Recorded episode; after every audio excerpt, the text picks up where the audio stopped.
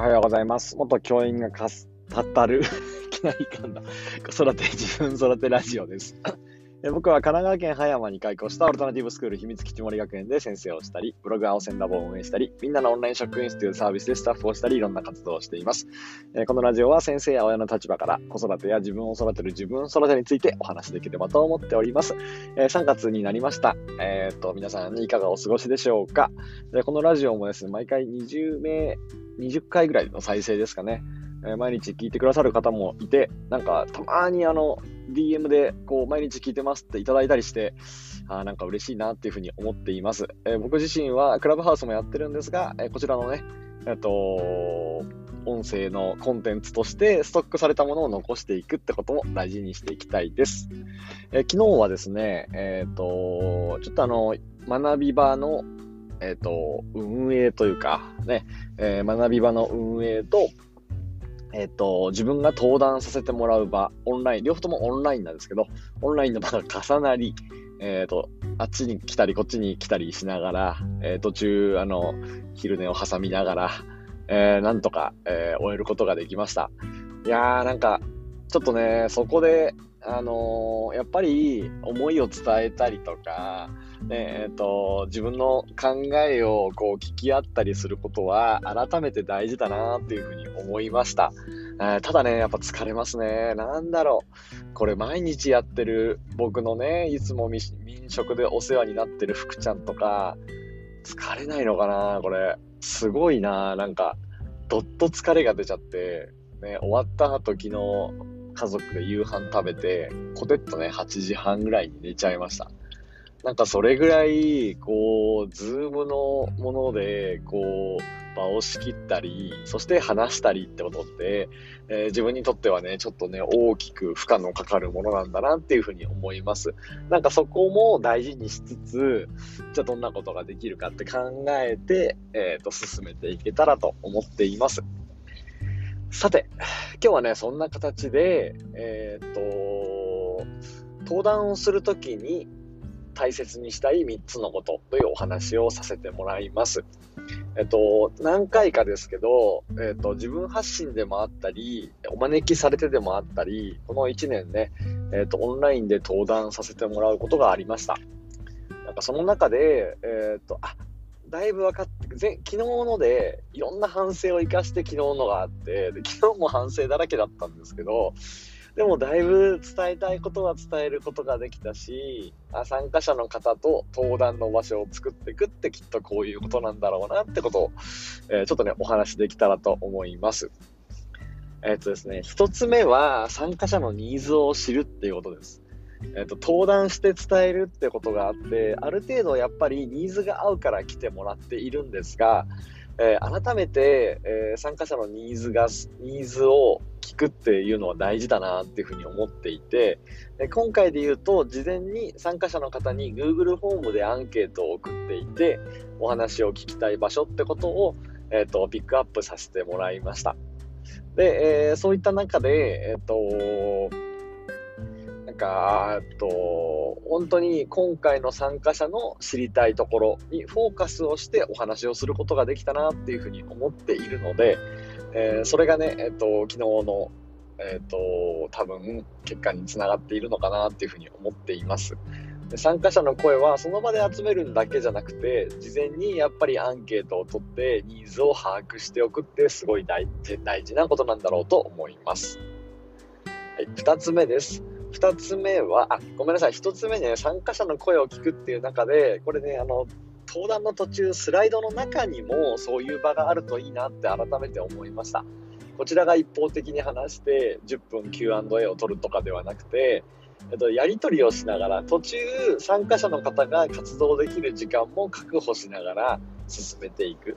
なんかそれが、えっと大事だなって思って、そういう意味での参加者の声を聞くってことも今後大事にしていきたいです。二つ目ですが、えっと、二つ目は、えーっとですね、やべ、何、あ、ん？二つ目は 何言おうとしてたんだっけ？ちょ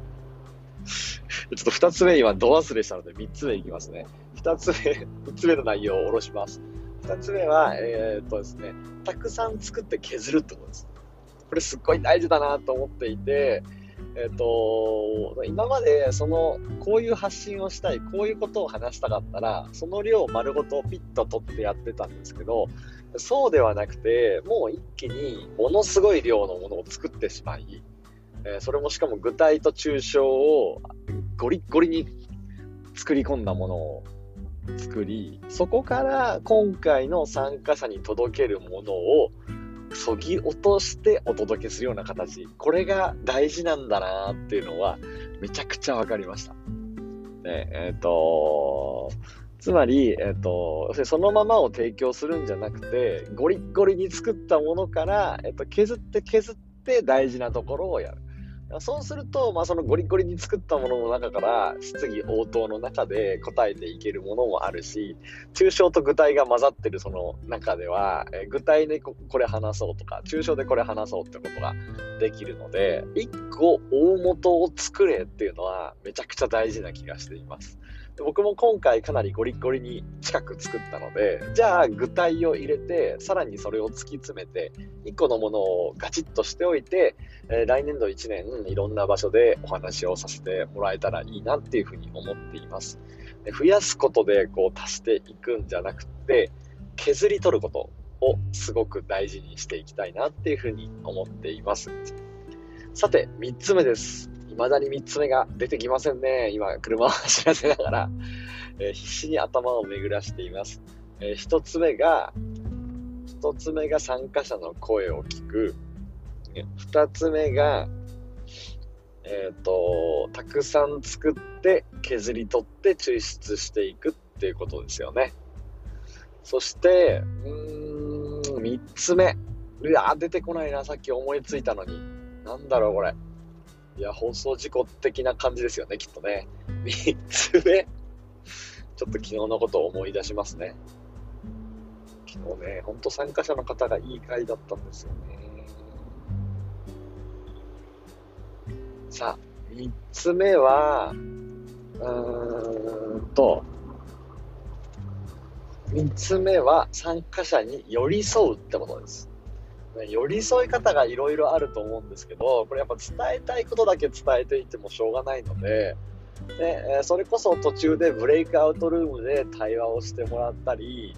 なんか一回相手の立場に立った話、僕で言うと元教員の時の話とかを入れて、共感する場面を作ったり逆に言うとその共感から一気にこう響くようなことを話したり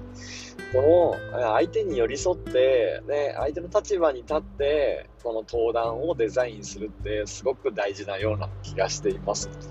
それを昨日ある程度できていて、ねえっ、となんかそれが大きな中で、感じることができたのでなんかその参加者に寄り添うってことを3つ目としては大事にしたいと思います。えっ、と、このなんか3つのことって本当大事で、結局登壇して話すんですけど、場っていうのは参加者の方と作っていくので、ね、クラブハウスのようにスピーカーだけが話してるんではなくて、オーディエンスの方と一緒に作るっていう、この対面の良さ、そして表情が伝わるっていう、この良さがえー、こういう Zoom などを使ったオンラインの登壇ではあるので、なんかそこを僕自身突き詰めていきたいなっていうふうに思いました。ということで、えー、今日は登壇するときに大切にしたい3つのことというお話をさせていただきました。今日のクラブハウスは5時半から節さんと学校の保護者の意見を学校に反映させるにはというお話をしたいと思います。こちらも楽しみにしてください。えー、秘密基地森学園の青でした。今日もありがとうございました。今日も良い一日を。